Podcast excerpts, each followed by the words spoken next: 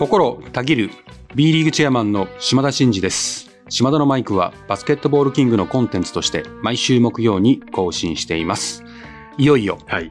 今年最後の放送になります。12月29日。113回目ですよ。ちょうどあれですね。ウィンターカップの男子検証なんそうですねですね。今日私も行きますけど、うん。男子のウィンターカップ決勝ですね。はい。はい、楽しみですね。はいこれがもう、まあ、ビッグイベントとしては今年最後ですかねそうで。すね。これ泣けるのよ。高校生の試合って。そうですよね。本当に泣けますよ。ということで今日は、ま実はね、これ最後、終わり良ければ全てよしって言うじゃないですあ、か。はい。全くこれフリーですからね。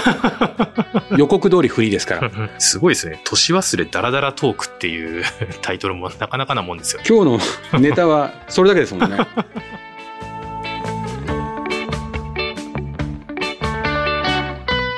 島田のマイク。この番組は B リーグライブ2022の提供でお送りします。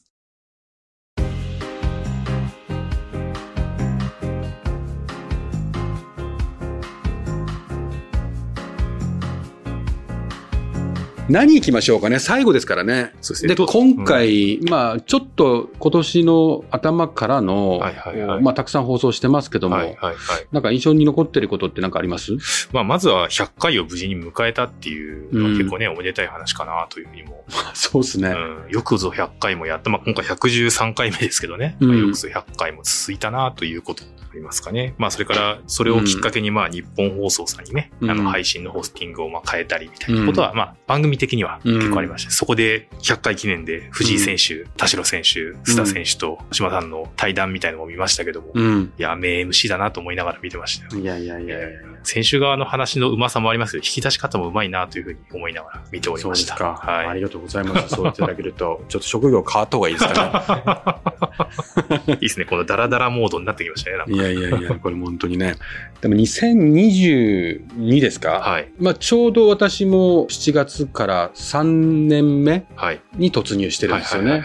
だけどこのね、チェアマン業やってるじゃないですか。はいチェアマン業って。チェアマン業ってあんまり。チェアマン業って、あんまり体験すること皆さんないじゃないですか。すねこれね、ちょっと言っていいですか、はい意外と大変ですよ。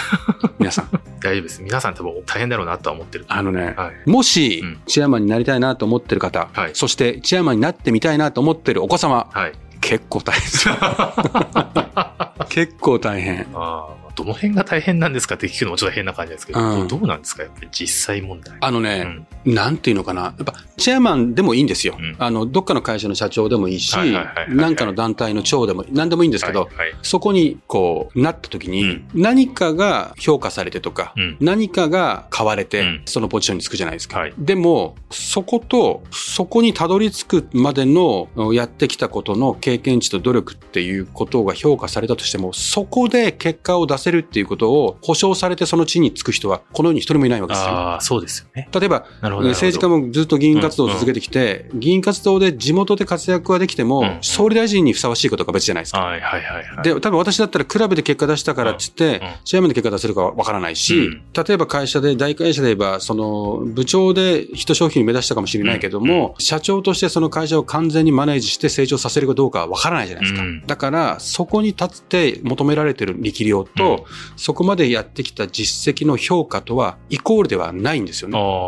だから、そこに行った時に、スタイルをどういう風にしますかってことなんですね。うんで、私は相当スタイルを変えてるんですよ。あ、クラブ時代とはスタイル。全然変えてるんですよ。で、それは変えない人の方が多いんですよ。まあそうですね。成功体験にも。成功体験に基づいて、俺はこうだったから、うん俺はこういうタイプなんで、とかって行くじゃないですか。うんうんで、そのまま行けばいいじゃん、みたいな感じで行くんですけど、でもね、そんな簡単じゃないんですよ。だから、私はね、結構25で起業して、はい。ずーっとこう経営者をやってきて、はい。20代の経営者とか、30でやってた会社とか、40で千葉ゼッツだったとかやってきて、なんとなくこう変えてきてるんですね。で、最もキャラ替えしたのはここですね。なるほど。うん相当変えてるんですよ。うんうん。理由はうん、やっぱりものすごい公的な場であり、はい。私の組織ではなくて、うん。もう未来続いていかなきゃいけない、うん。私の中小企業で、零細企業で、私のなんか会社だったら、うん。私が辞めるるイコール潰すみたいなのもあるわけじゃないですかそう、そういうわけじゃない。続けていかなきゃいけないし公的だからうん、そこをうまく活かせようと思ったら、かつ任期とか限られてるはい。んで。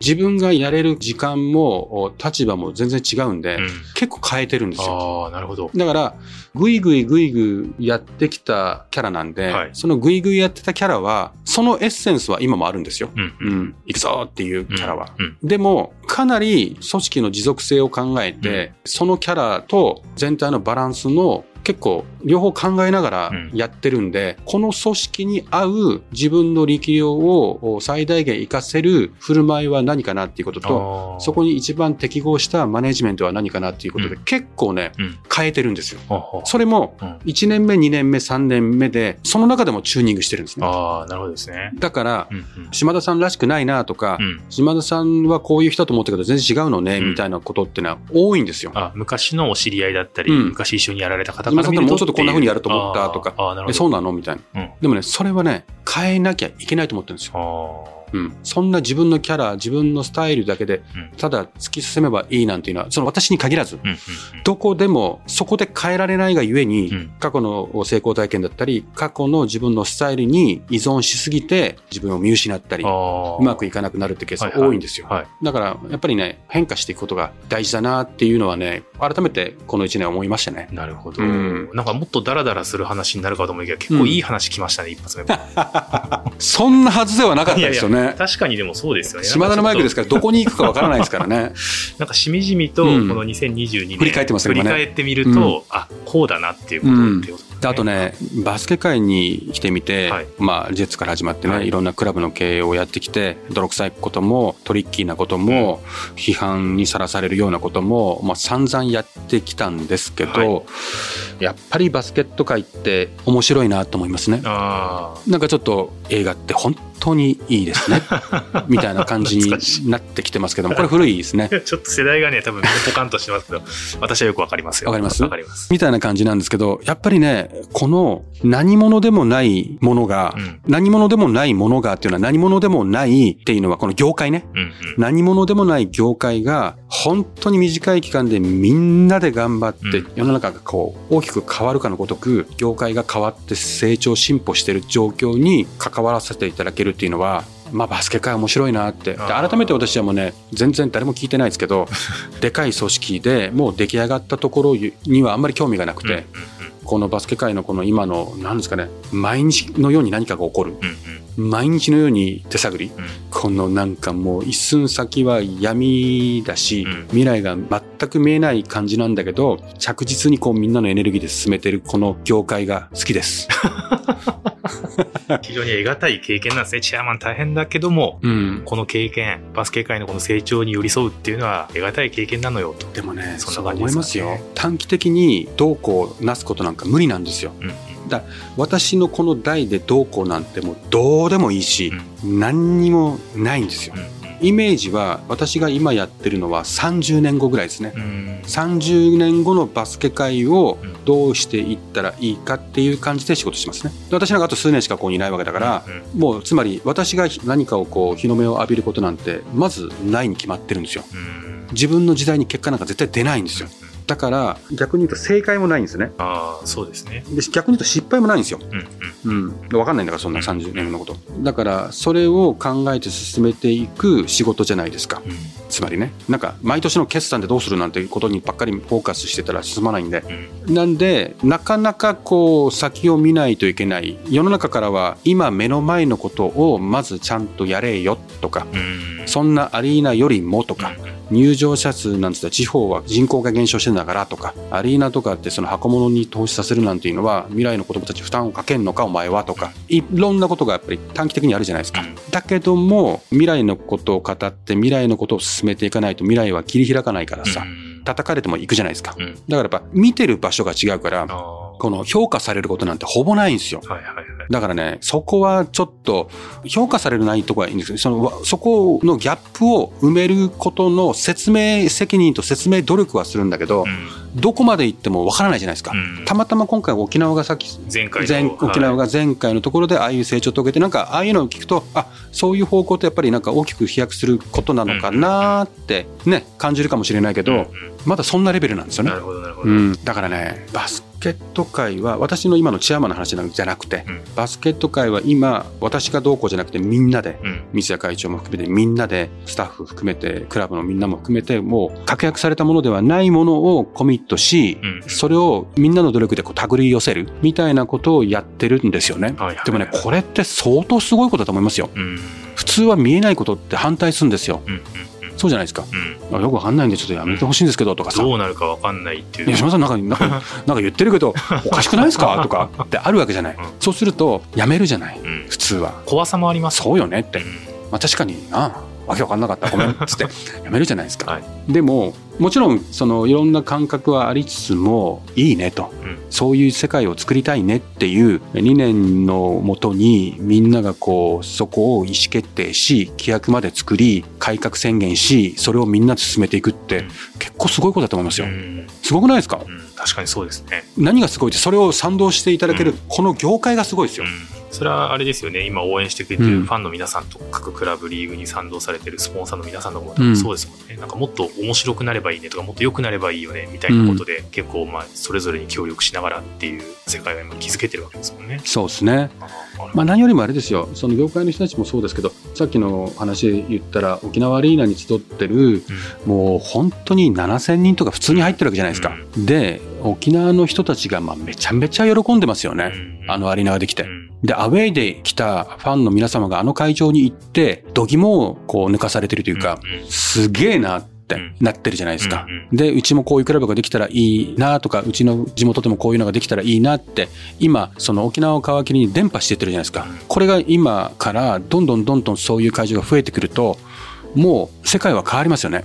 うん、今ちょうど世界が変わりつつあるとこだから、今回ね、2022の締めくくりで、はい、2023年来年に、もう春ぐらいには新しくね、2つオープンするじゃないですか。太田アリーナにしても、はい、佐賀にしてもね。はい、まあ、ここもすごくまた第2号、第3号案件として、うん、まあ、インパクトを与えるんじゃないですかね。うん。楽しみですね。うん、そう思うと2023新しいアリーナですね。だからちょっとずつほら、見えないことを決め、うん、見えなかったんだけど、その具体的な事例がこう出てくることによって、おぼろげに、あれれれれと、うん、なんかすごいことになってきてんじゃないの、とか、で、そこがお客さんがたくさん入って盛り上がってきたりすると、あらららと、間違ってないなっていう気分になっていますよね。いい感じになってきたんじゃないの、ってなってくることで、皆さんにお伝えをしていくことが我々の務めなので、はい、まあそこは頑張っていきたいなっていうふうに、まあ1年の振り返りをしながら思う。うん、ちょうどこう、今日振り返りながら、来年もこれを継続すれば継続してっていう感じですね、うん、っていう感じですね。これバスケ界の話で言えばね。はい、はいはいはいで、あとはまあ、その、一方で、やっぱりこのスポーツとかね、はい、このバスケットってこうやってファンとかスポンサーの皆様、自治地域の皆様と共にこういうことをスタッフとかとこう頑張ってられるのも、うん、平和があってこそじゃないですか。はい、確かにそうですよ、うん。だから今のなんか戦争みたいなのがあるとやっぱ心痛みますよね。本当に。あと、まあこの環境問題とかもあるから、うん、この温暖化とか、自然のね、うん、災害とかも増えてきたり、うん、まあ温暖化によるウイルスみたいなこともそうだし、うん、どんどんどんどん大変なことが何年に一度みたいなのがさ、毎年みたいに出てくるじゃないですか。うね、うん。だから、その世の中が大きく変わっていってる時に、バスケ界も変わってますけど、世の中が大きく変わっていってるからね、やっぱりこの未来のためにバスケ界が何を残していくのかっていうことは考えないといけないなって、つくづく思いますね。単なるバスケやってて、いやいやじゃもう全く意味がなくて、その社会にどう関わりを持てて、社会に対してバスケ界として何をこう提供していけるのかっていうことは大事になってくるんじゃないですかね。ますますね、スポーツ界として。じゃないとスポーツの素晴らしさっていうのはもう誰もが疑う余地はないんだけど、それだけでどうこうっていうのは難しいと思いますね。まあだから世界一になるとか、うん、世界のベスト8になるとかってそういうこともさることながら、はい、B リーグっていうのは、いわゆる社会にいかに貢献できるのかと。うんいわゆる社会性のあるリーグでありたいと。社会性って何ぞやって言った時に、この地方の活性化だったりとか、はいはい。まあその今の様々な世界中に溢れるね、うん社会課題に対してどう関わっていくのかみたいなところを重要視していかなきゃいけないなっていうのは思いますね。なるほど。うん。そうですね。なんか、すごく2022年ラストにふさわしい2022を考えて、うん2023年に向けてっていう壮大なテーマの話にしっかり収まってきましたね。まあこんな感じになる予定ではなかったんですけどね。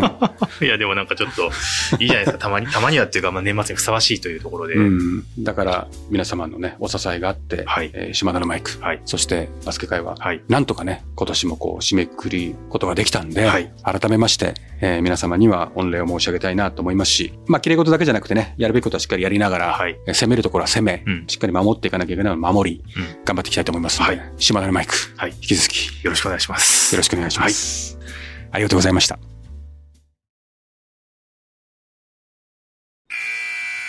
さあここでタイムアウトこの間にお時間をいただき島田のマイクをお聞きの皆さんには B リーグライブ2022についてお伝えしたい B リーグを愛するあなたへ今シーズンの B をさらに楽しむための必須サービスリーグ公認ファンタジースポーツゲーム B リーグライブ2022夢のチームの GM となって実在の B1B2 所属選手をドラフトし現実の選手スタッツで勝敗を競う。まさに B リーグ好きのためのシミュレーションゲームです。一人から遊べて難しい操作は一切不要。遊べばゲームデイがさらに待ち遠しくなる。あなたの B リーグをもっと楽しく。詳しくは B ライブで検索。タイムアウトが明けます。引き続き島田のマイクをお楽しみください。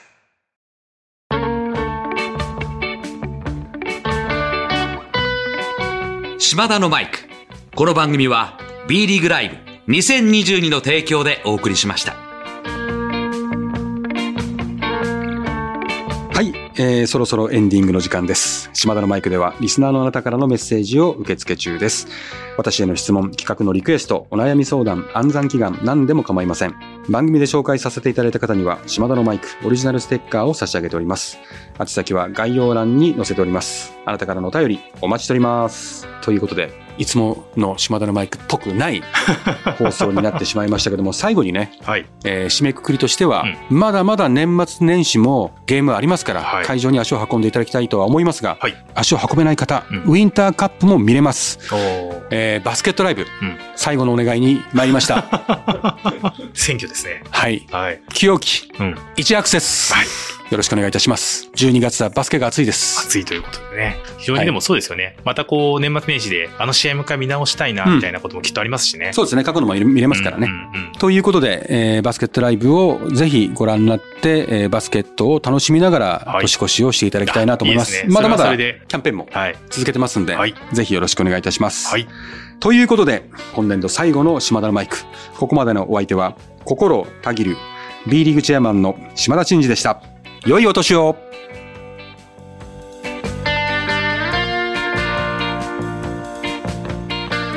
お聞きいただいたコンテンツは制作バスケットボールキング制作協力 B リーグ配信日本放送でお届けしました。